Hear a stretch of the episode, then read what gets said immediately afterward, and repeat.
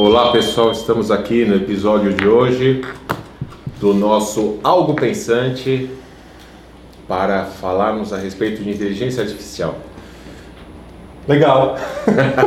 Estou aqui com a Ana, a polímata, Charles, o mestre, e o humilde servo, eterno aprendiz, Renato Grau.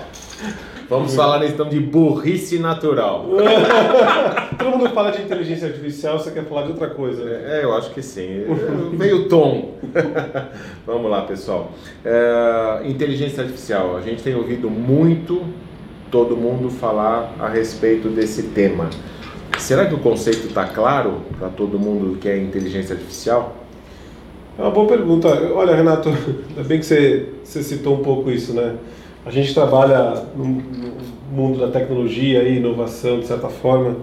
Todo mundo fala muito, você vê muito curso, muito artigo, todo mundo escrevendo, tá? mas eu, eu não sei exatamente se, se as pessoas sabem realmente o que é. E até pelo fato de, de a gente ver tanta discussão maluca a respeito de as máquinas vão dominar o mundo, o que vai ser do mundo quando a, a máquina ganhar inteligência, ganhar consciência. Sim. Isso já me mostra que assim, a maioria das pessoas mesmo não sabe exatamente o que é.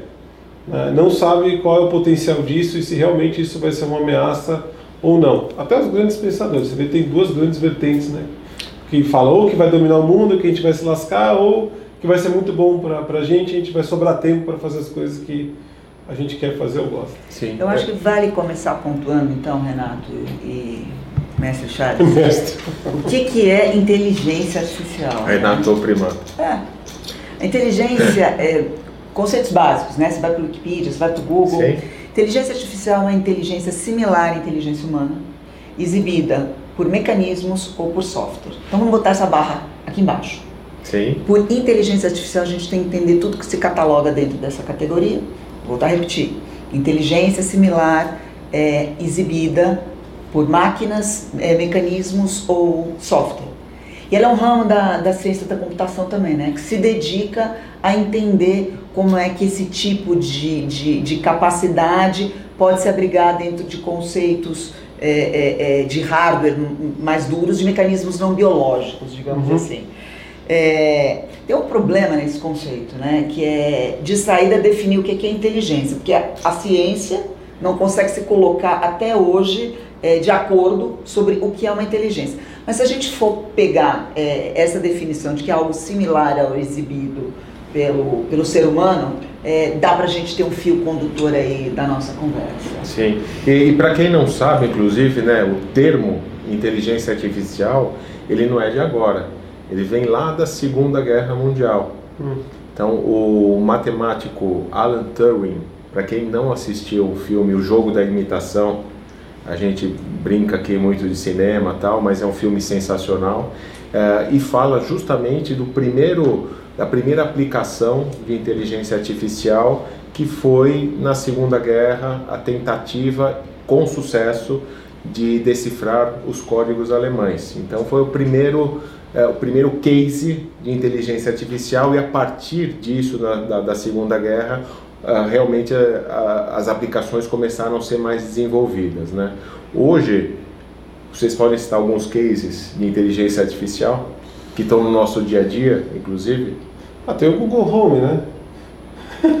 eu não sei se é tão se é tão inteligente, se é tão inteligente ainda, mas eu vejo uma, uma larga evolução. Eu que eu gosto das coisas também, uso bastante. Você tem em casa, muitas vezes você faz algumas perguntas, ele responde de uma forma meio, meio besta, né? ainda. Mas eu estou vendo que à medida que o tempo passa, essas aplicações estão ficando cada vez melhores. Sim. E esse acho que é o tom do mundo da inovação atual, né? De que a gente vai testando, melhorando as coisas, sem ter muita preocupação em falhar, porque a falha, na verdade, é um aprendizado. Sim. E a gente vai evoluindo aí. Então, eu, eu vejo que toda essa preocupação em relação ao tema é, é, inteligência artificial é que a gente começa a traçar uma linha exponencial dessa evolução de tecnologia e olha lá para frente e não sabe exatamente o que vai acontecer. Eu vejo muita gente com medo, né? na parte mental humana, medo porque a gente não consegue prever né, um, médio prazo, o que, que vai acontecer quando isso vier à tona de fato. Sim. Acho que tem duas questões aí. É, É, uma é, de novo, a gente não sabe que é inteligência, nem a nossa própria inteligência, então, ou de outros seres sencientes, né? Até agora a gente não conseguiu se colocar de acordo em relação a golfinhos e macacos, imagina em relação à inteligência artificial, mas tudo bem. Vamos lá. Voltando ao caso dos primatas. Voltando aos primatas. Nós, primatas. Eu não coloco junto com você. É, assim, é, é, eu queria separar um pouco essa questão de, de visão de futuro ou de medo. Você perguntou, Renato, exemplos de inteligência artificial Sim, no nosso acho dia a dia. legal, né? Acho Deixar isso bem claro. É, acho o mais, o mais simples, é, assim, porque ele atinge de alguma maneira todos nós, a gente tem contato diário, são os próprios assistentes é, pessoais embarcados nos nossos celulares, né? Sim. E, e aí a gente tem que colocar. é, o ser humano ele não tem uma relação boa como espécie com nenhuma outra espécie. É, nós biologicamente somos alguma, um- al- algo que foi criado para se preponderar é, dentro de um universo de extrema competição e dentro de, um, de, um, de uma situação onde o ser humano, para se sobressair, ele tem que necessariamente subjugar. Sejam outras espécies, seja a Sim. natureza, né? Sim, sim. Então, assim, esse- essa questão da inteligência artificial, ela toca em dois pontos sensíveis. É, se, se realmente é, ela, ela tende a se acelerar, né, e a gente vê cada dia mais ela chegando perto, é, pode, pode ocorrer que, da mesma maneira que nós justificamos a nossa inteligência superior como sendo algo que inerentemente nos permite é, ju- subjugar as demais espécies, é, talvez o medo que muita gente tenha é que a inteligência artificial desenvolva o mesmo pré-conceito, Uhum. colocando a inteligência acima de qualquer outro fator para subjugar a humanidade e nos colocar numa, numa relação como a que nós temos hoje com os chimpanzés, ou com as formigas, ou com as abelhas, onde está todo mundo aí para servir a gente, né? Então a gente tem que se equilibrar um pouquinho em cima desses conceitos. Eles são muito finos, eles são muito delica- delicados. É, a- se você perguntar a minha opinião, eu acho que, que, como eu já falei anteriormente, a melhor coisa que aconteceu para o ser humano foi a capacidade de criar a inteligência artificial. Por quê? Hum. Porque aí a gente vai perceber o quão humanos nós somos. E talvez isso traga uma outra perspectiva à nossa espécie, e aí a nossa relação com os- as demais entidades vivas mude. Então, mas olha só o que você falou. Nós, humanos, criamos a inteligência artificial. Isso. Nós, humanos, queremos ser preponderantes a todas as outras raças e inteligências. Será que nós não vamos ensinar a inteligência artificial a ser preponderante à nossa própria raça? Uma ótima pergunta. Acho que é isso que causa o medo na maioria das pessoas, né? A nossa inteligência, o nosso cérebro, vamos dizer assim, foi desenvolvido de baixo para cima, como se fosse uma casa.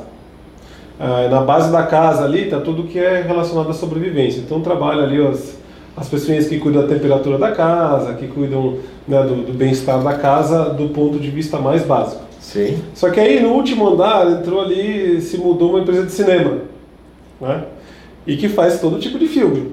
Então se você está num filme ali que estão fazendo Lawrence da Arábia, então, talvez algumas pessoas não tenham visto ainda porque é um filme um pouquinho antigo.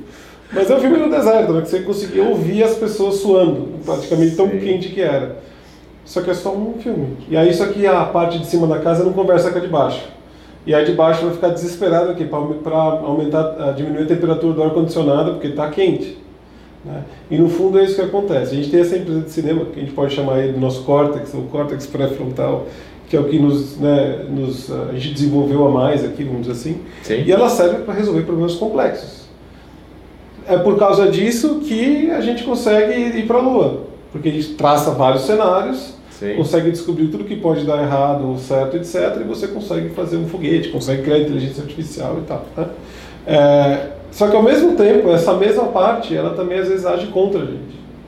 Porque a gente também começa a criar cenários, quando não consegue entender o que, tá, o que vai acontecer, a gente começa a criar cenários assim, ruins, nefastos. Aquilo gera medo na parte de baixo da casa. E as Sim. pessoas começam a se comportar de uma forma complicada. Mas eu, eu, eu de certa forma, ouvindo o que a Ana estava falando, é, eu acredito muito que, que, embora a gente tenha, sempre tenha, na verdade, tentando replicar algo nosso, como na Revolução Industrial foi replicar, melhorar os nossos membros, né, correr mais rápido, é, inventamos o carro, precisava levantar mais para fazer trabalho em massa. Chegar mais longe. É, chegar mais longe, tudo foi. Aí veio a era da expansão da consciência, da, da vamos dizer assim, da, do cérebro. Então a gente pensa mais rápido, a capacidade de processamento, processa mais informação, a gente tem mais memória, né? Criou-se aí né, HDs, enfim, cada vez diminuindo mais o tamanho. Você pega 56, esse um, quanto era um drive de 5 MB? Era uma sala. Sim. Hoje em dia, 5 MB não serve para nada, né? É, enfim, e essa foi a expansão do nosso cérebro, das capacidades cognitivas, né? E da memória. E é o que ela falou. Eu acho que à medida que a gente vai começando a, a botar máquina para fazer isso que a gente, né, coisa que a gente não consegue fazer, a gente vai descobrir o, vai fazer o outro caminho que é o, é o outro lado, a nova tendência para mim, que é o caminho do coração, que é descobrir de fato o que é ser humano, de verdade. Talvez uma lição de humildade ah, sem sombra de dúvida, né? Isso é uma, é uma qualidade que coletivamente nós padecemos assim terrivelmente. Deve ter sido algum bug dentro do processo evolucionário. é, eu tenho uma, uma questão em relação ao que o Charles fala. É, eu sou mais durona, né? Eu sou mais marvada. É, eu acho que sim, a gente pode estar entrando vai, uma era de expansão de consciência, mas diferentemente da inteligência artificial, que aprende com os próprios erros e se autocorrige num ciclo de vida de um software e consegue evoluir muito mais rapidamente, a gente está sendo, a gente como ser humano, está tem sempre tendo que recomeçar do zero a cada geração. Infelizmente ou felizmente, sei lá, é, o que os nossos antepassados sentiram, sofreram e passaram não automaticamente está cravado no nosso gene. Então, é, eu, eu acredito que a inteligência artificial ela veio para suprir uma falha que nós temos como espécie, que é a capacidade de não conseguir transmitir inerentemente o que aprendemos aos nossos filhos, se não através da experiência. É, o que talvez também, no fundo, seja uma falha, se você olha do lado da inteligência artificial, se a gente é falha na transmissão da informação, ela é sempre falha na questão da percepção de como ela aprende, porque ela só aprende através da inteligência. E nós não. Nós ainda conseguimos aprender através do corpo e através da consciência. Então, eu queria aproveitar esse, essa discussão a respeito de inteligência artificial para deixar uma pergunta para quem está nos prestigiando. É, dentro da questão do conceito de inteligência artificial, dentro desta lição de humildade, talvez a gente tenha, o Charles falou da inteligência artificial como uma extensão da humanidade. Será que realmente a inteligência artificial não é uma oportunidade para a humanidade? Muito bem. Boa pergunta, Renato. Eu torço para que sim, cara. Eu também. é isso aí. Eu espero que sim. Eu acredito que sim também. Então, Legal. muito obrigado. Esse episódio foi muito bom. Queria que vocês refletissem.